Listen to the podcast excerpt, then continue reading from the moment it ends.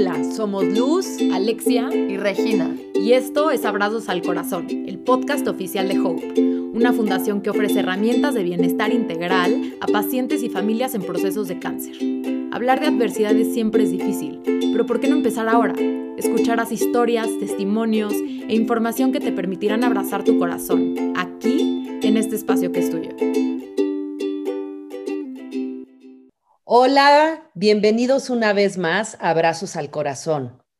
Hoy tenemos a un invitado muy, muy especial para mí, a quien quiero mucho, es mi primo, Alejandro Esquerro, que es una persona a la que yo admiro muchísimo, con una capacidad de resiliencia increíble, con una gran historia.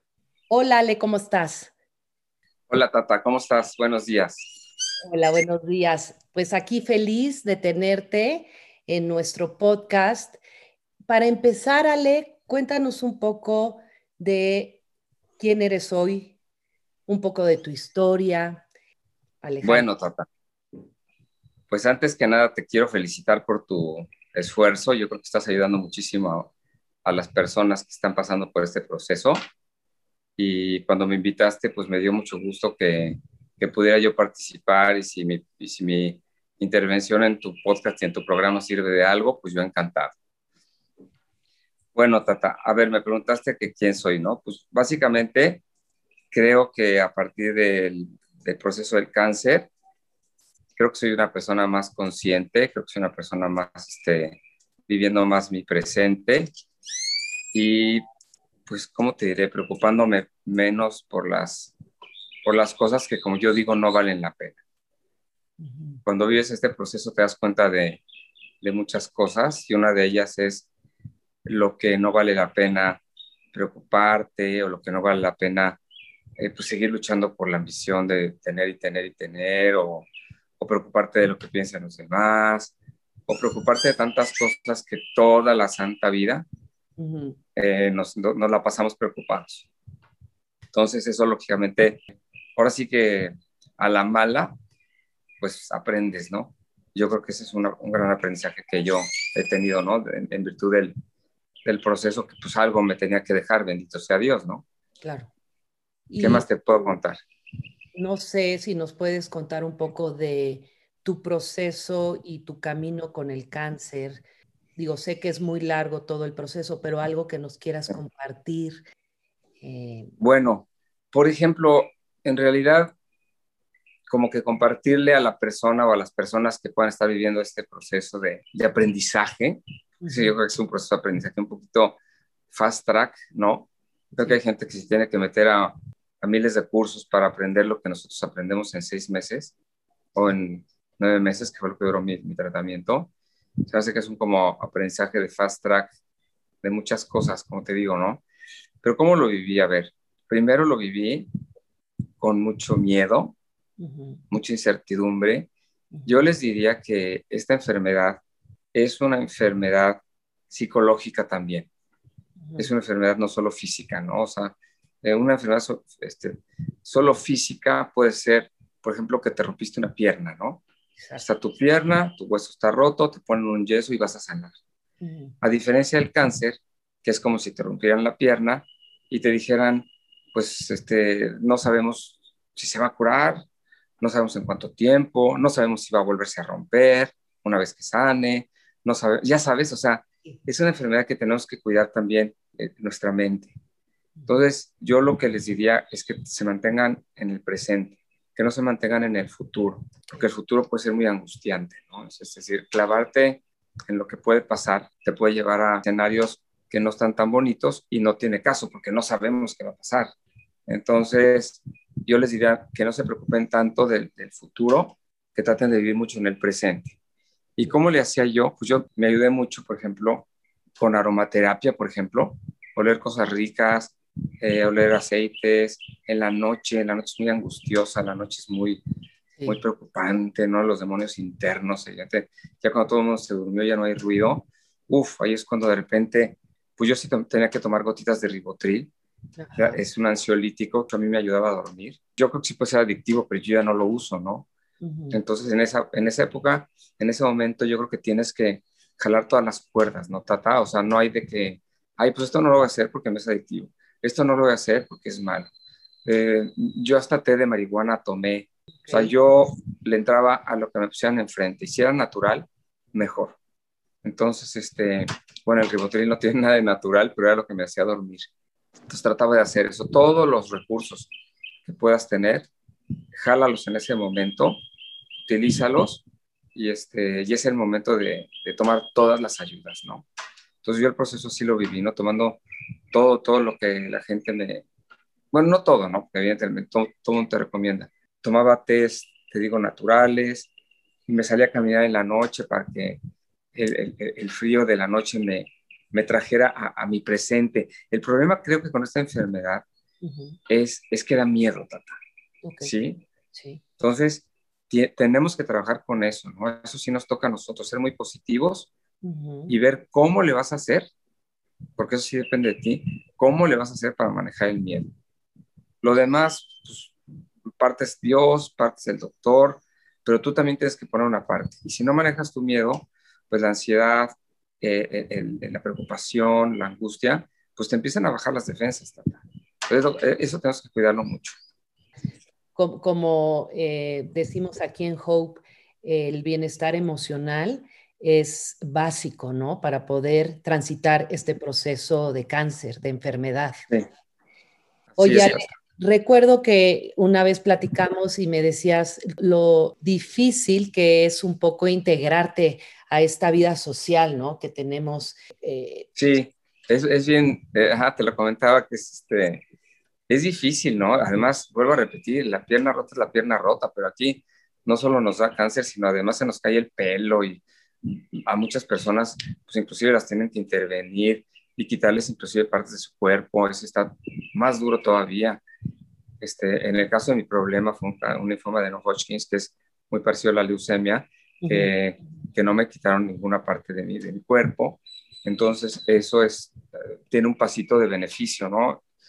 Pero sí la parte de, de, quedarte pelón y perder las cejas y el pelo y todo, pues es otro proceso que adicional a toda la friga que te acabo de platicar, pues hay que vivirlo, ¿no? Y, y, la parte de integrarte a la sociedad, pues claro que es difícil porque pues este, te hinchas por la cortisona, los cachetes son enormes, tu cara está deforme, eh, adquieres un color blancosco porque no te puedes asolear y además la, medicina te hace como, como, pálido y después todo el pelo se te cae. Es decir, además de todo, pues tienes una metamorfosis física que, que aunado al, al, tema del miedo que te platicaba y la parte psicológica, pues y súmale al, al, malestar de la quimioterapia, pues es toda una transformación. Por eso te digo que es una enfermedad que tenemos que entender, que es una enfermedad también psicológica, de, de la mente. Entonces tenemos que ser fuertes, no solo preocupados por la quimioterapia, sino también ver hacia adentro, ¿no? Entonces, la parte que yo te comentaba de salir, de ir a restaurantes, porque a veces es una enfermedad otra, larga. Sí. O sea, no es una enfermedad que digas, pues ya se me rompió una pierna, me ponen mi yesito y al mes ya estoy.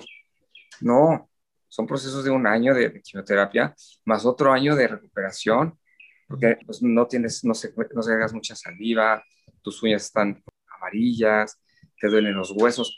Es, es un proceso largo. Pues es un proceso que se requiere mucha fortaleza mental para no, estar, para no quebrarte y no perder, bajar tus defensas. El chiste es que tus defensas se conserven lo más altos posible. Entonces, sí, entonces el proceso de integrarte a la sociedad, pues así que te vea la gente, tampoco está fácil. Claro. Que te vean así todo, todo amolado en un restaurante, la gente que te conoce y bla, bla, bla. Pues yo llego a un momento como a los, como a los cuatro o cinco meses que ya dije, yo tengo que empezar a salir, a moverme, porque no puedo estar encerrado en mi casa. Entonces, ese, esa anécdota que te digo que está bien chistosa, este, que un amigo me vio y me dice, ah, qué vaciado, te, te, dejaste vaciar a, a, Coco, que, que perdió la médica o no sé qué broma me, me hizo. Y me volteé y le dije, no, lo que pasa es que tengo cáncer. Entonces sí se quedó con los ojos cuadriculados digo, ya, después le dije, no te preocupes, no, no, oye, qué mal comentario, que no, no, te estoy cotorreando, no, o sea, ya lo tomaba yo a broma. A broma, sí, claro. Sí, ya lo tomaba yo a broma, ya espera que me dijeran, ay, el pelón, perdió tu equipo, este, se te pasó la mano de la navaja, que, que, quién ganó, ya sabes, pura broma. Y pues te acostumbras a las gorritas también, porque además de un chorro de frío en la cabeza. Claro. todo el tiempo me compré mi colección de gorritas, este, como, como que tratando de, hijo, de, minimizar el proceso, ¿no? Aceptando, mucho aceptando. Entonces, pues, ¿qué, te, qué, qué les diría yo? Pues que, que se acepten como están, que entiendan que es, es transitorio, que no es para siempre, es transitorio y que salgan. Vaya, hemos visto muchas gentes, yo, yo, he visto gente en, en, un centro comercial y que yo la veo y digo, está pasando proceso de quimio. No sé si te pase. Sí, claro. Que traen sus paliacates, las ves perfectamente bien, sobre todo las mujeres, muchos hombres hasta pelones andan, las ves con su paliacate, les ves hasta el color, que es un color muy clásico. Sí, sin duda. Este, y tú estás pasando por un proceso de quimio, pero la ves como, las ves como echadas para adelante, ¿me entiendes? No, no hay, no, yo creo que no es algo por qué avergonzarse, ¿no? Pues adelante, así como cuando, eh, no sé, en México tendemos a, a no salir o a no sacar a nuestra gente que está mala, ¿no? a, los que, a los que tienen un problema de Down o de, retraso mental, o a la gente incluso ya mayor, todo, como que los guardamos, ¿no? A diferencia de otras partes del mundo, que la gente sale. Aquí no es como si fuera una vergüenza y pues la enfermedad no, no es una vergüenza, ¿no? Claro, sin duda. Oye, Ale, y tocaste hace ratito un punto importantísimo que es la recuperación. Y yo a ti te admiro por la forma en que has tomado ese proceso de recuperación, en donde quisiera que nos contaras un poco de todo eso que haces para que tu cuerpo vuelva a estar en su estado perfecto. O sea, ya una vez que, que entraste a remisión, todo lo que hiciste por recuperar tu fortaleza, tu, tus músculos, pues mira, Tata, definitivamente acabas muy amolado y acabas apreciando mucho la salud, la salud que tenías. O sea, no es que no nos damos cuenta. Sí. Eh, ¿Qué hice? Pues me metí a hacer yoga, por ejemplo. No he parado prácticamente en 15 años. Me gustaría meditar más, lo que es el proceso interno. Eh, a veces lo hago. Bueno, la yoga como tal ya para mí es una meditación en movimiento, pero creo, creo que hay que meditar un poquito más hacia adentro, ¿no? Este, por supuesto, mi alimentación, Tata, cambió radicalmente. Pues todo lo que son casi harinas, lácteos, quesos, este, fritangas. Entonces, lógicamente, e, esa, el quitarme ya eso, pues me, trajo salud. ¿Qué más te diré? Pues deporte, pues, tratar de hacer deporte diario. Sobre todo, pues lógico, tata, valoras mucho la salud y entonces ya cuidas más. Y para tu bienestar emocional, ¿qué es lo que haces? Pues creo que la yoga me ha servido mucho, muchísimo. Tengo que dejar que pase un pasara un tiempo también antes de una entrevista de este tipo. Eh, al principio como que quería yo ayudar y el doctor me dijo, a ver, compadre, relájate, porque ahorita no estás para eso. Relájate, vive tu proceso, que todavía no termina. Y bueno, pues me he dedicado como como mucho a mí, ¿sí me entiendes? O sea, me di cuenta que si yo no estoy bien, yo no puedo dar nada, ni a mis hijos, ni a mi pareja, ni a mis amigos. Si tú, si uno no está bien, tata, eres incapaz de dar nada. Entonces, sí, yo creo que yo les diría, vuélvanse muy egoístas con la gente que los quiere y dígales, oye, o sea, ni pienses que si me levanto de la mesa es porque me aburriste, o porque no quiero hablar, o porque no tengo ganas de compartir. no, o sea, denme chance tantito, ¿no? Déjenme vivir mi proceso como yo quiera, pero es importante que lo hablen, ¿no? Porque si no, pues si te levantas de la mesa nada más y te vas de repente a tu cama, puede parecer hasta una grosería, ¿no? También un poquito, yo lo que hacía era que si me hablaba por teléfono alguien o alguien me visitaba y yo no tenía ganas en ese instante, no lo veía, punto. Entonces te digo, hay que moverse un poquito, un poquito egoísta que la quimioterapia nos hace sentir muy mal. Entonces no se vale que tú salgas con tu, con tu quimioterapia que a los dos días te está pegando durísimo, te duele todo de la cabeza, te sientes la fregada y te tienes que levantar a atender a una persona que llegó a tu casa. No, ahí sí. Sí, no. Sorry, ¿no? Y, y, decirle a, pues ya sea a tu pareja, a tu mamá, a tu papá, a tus hermanos, que, que entiendan, ¿no? Que entiendan que no es por grosería, que así va a ser y que mientras tú estés así, te, vas a actuar de repente de formas muy extrañas, pero que lo entiendan. Y ya, yo si lo hablas, es más fácil que la gente, porque ¿sabes qué pasa también, Tata? Que creo que el cáncer es una enfermedad que contempla a toda la familia. Sin duda. Vuelvo a repetir, la pata rota le toca nada más a que se la rompió. Todos saben en la familia que va a sanar, todos saben en la familia que es rápido, todos saben en la familia que quedas bien, todos saben, ¿sí me entiendes? Pero el cáncer es una cosa eh, muy extraña, porque además, antes, hace 30, 40 años, pues el cáncer, pues, ¿cómo se moría? Sí. ¿No? Entonces, eh, eh, sobre todo la gente más grande, el cáncer pues, significa muerte, ¿no? Cáncer es, está asociado ya con la muerte, ¿no? Cuando hoy el cáncer tiene muchísima esperanza de vida. Sin duda. Entonces, toda la familia se altera, se preocupa, te ve mal. Es una enfermedad compartida. ¿eh? También quisiera yo comentarles eso. Sí, es una enfermedad, como yo decía, te salpica no nada más a la familia, a los amigos, a los primos, a, toda la gente de tu alrededor, ¿no? Exacto. Y como dices, este, yo le decía mucho a, Juan Pablo que él era el capitán del barco y él era el que iba a tomar el timón y él iba a dirigir y hacer y decidir lo que él quisiera en el momento. Como tú dices, si no querías ver a tu visita, pues no, y hay que respetarlo, ¿no? Sí, pero eh, es importante entender también a veces cuando somos el, como el capitán del barco, que de repente dentro de todo ese malestar tenemos que entender que es muy largo el proceso. Posiblemente la gente también de repente se harta. Sí. Entonces, de repente, pues no sé, también como mamá o como familia, puede ser que de repente se harten, se harten de llevarnos al hospital, se harten de llevarnos esto, de la inyección, de la bola de pastillas, de cuidados, de que nos despertemos en la noche, de que no dejemos dormir a la gente, de ta, ta, ta. También te digo, afectas mucho a, tu entorno, psicológicamente y físicamente también con la, con la no dormida y con eso, ¿no? Entonces, también tenemos que entender que, que aunque nos sintamos mal a veces, tenemos que, aún así, ser capaces de dar, ¿no? Sin duda. dentro de ese egoísmo que te acabo de decir, también está la otra parte, ¿no? De que también de repente, pues ya si si viene una visita y sabes que es la tía que te adora y que vino desde lejos y que, pues, no sé, a ver cómo le haces, pero mínimo te levantas 10 minutos y luego te vas a tu cuarto otra vez a acostar. Sí, es un, es un todo un rollo que hay que saberlo manejar bien. Ay, sí, Ale, qué gran plática, me encanta todo lo que dices, todos tus mensajes.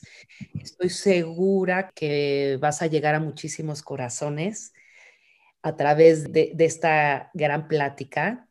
Y bueno, para finalizar, no sé si quieras dar un mensaje más, un, porque creo que toda esta plática ha sido mensaje tras mensaje tras mensaje, pero no sé, algo con lo que quieras cerrar para aquel que nos está escuchando, que está en un proceso o que terminó el proceso de cáncer. Pues sí, como tú lo dices, son cosas bien diferentes.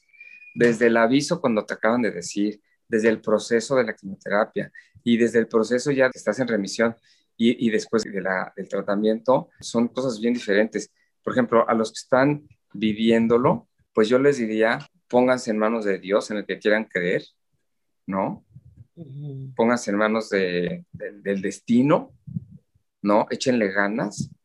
Sin duda. Entonces, que vivan el proceso tranquilos, o sea, sin miedo, ¿sabes qué te diría? Sin miedo a morir, este, Increíble. Sí, Porque al final de cuenta, si tú tienes miedo a morir, pues lo debes de tener en todo momento, pues al subirte a un avión, al subirte a un coche, al echarte de un paracaídas, al bañarte, porque te puedes resbalar. Pues para tal caso, entonces vívelo todo el tiempo, ¿sí o no? Sí, claro, sin duda. Entonces, pues a fin de cuenta, que vivas tu proceso tranquilo, pensando en que de todas formas, algún día te vas a morir. Déjate con el destino, tranquilízate, porque porque más tarde que temprano, yo veía, fíjate, yo a veces estaba en un restaurante o estaba en un lugar así, o, con mucha gente, y yo decía, mira, si yo me muero, todos los que estoy viendo en 30 años van a estar muertos también. Sí. Y, no, no, sé que sea mal de muchos consuelos de tarados, sino dices, es, es muy rápida la vida, tata. Sí. Es muy rápida, entonces tranquilicémonos, porque de todas maneras ese proceso, ese, miedo a la muerte nos va a alcanzar. Sí. Es lo que yo diría eh, a los que están en el proceso, ¿no? Soltar esa parte, dejarla en manos de Dios, en manos del doctor y en tus manos siendo positivo. Es, lo que yo, te diría. Y a los que ya terminaron el proceso, pues que, no se confíen y que se sigan cuidando, porque luego al año otra vez ya estás con la tomadera del alcohol y comiendo todo, te dejas engordar, te puede dar diabetes, te puede dar este, eh, pues te puede regresar el cáncer, definitivamente si tú no tienes un cuerpo sano, fuerte, eh, y, tranquilos, ¿no? Meterse a alguna, a una cuestión espiritual, que puede ser yoga, meditación, o tai chi, o algún deporte que te lleve un poquito a estar con cierta introspección, ¿no? Analizando qué está pasando con tu cuerpo, eh, estar entendiendo muy bien qué está pasando, ¿no? Adentro. Cuando te duele un, un tobillo, cuando te duele un brazo, cuando te duele esto. Y la otra es que sí, al principio, todo te da miedo de que te dé cáncer. Cualquier dolor, cualquier granito que te sale, o cualquier este, malestar de dolor de cabeza, todo lo asocias con eso. Sí. Entonces también este, que se estén tranquilos, es que ya no todo tiene que ver con eso. Entonces, este, sí, sí está tremendo. Entonces, pues eso les diría a, a, los que están y a los que están saliendo, ¿no? Y este, y pues bueno, mira, la verdad es que hay tantísimas cosas que compartir, ¿no? Pero, pero sí, eh, en otra ocasión ya te iré contando otras, otras situaciones y otros aprendizajes y otras cosas que, que algún día me gustaría volverte a compartir. Wow, nos va a encantar volverte a tener aquí en, en, en este espacio. Y hoy me voy con tu frase de vivir sin miedo, que no nada más es el que esté pasando por el proceso de cáncer, sino para todo mundo. De verdad, gracias por compartir esa frase, me la llevo en el corazón. Y pues Mil gracias, Ale. Y, de nada, querida Tata. Y a todos los que nos escuchan, pues agradecerles este momento que se dieron para estar compartiendo con Alejandro y conmigo esta gran plática. Muchas gracias y un abrazo al corazón.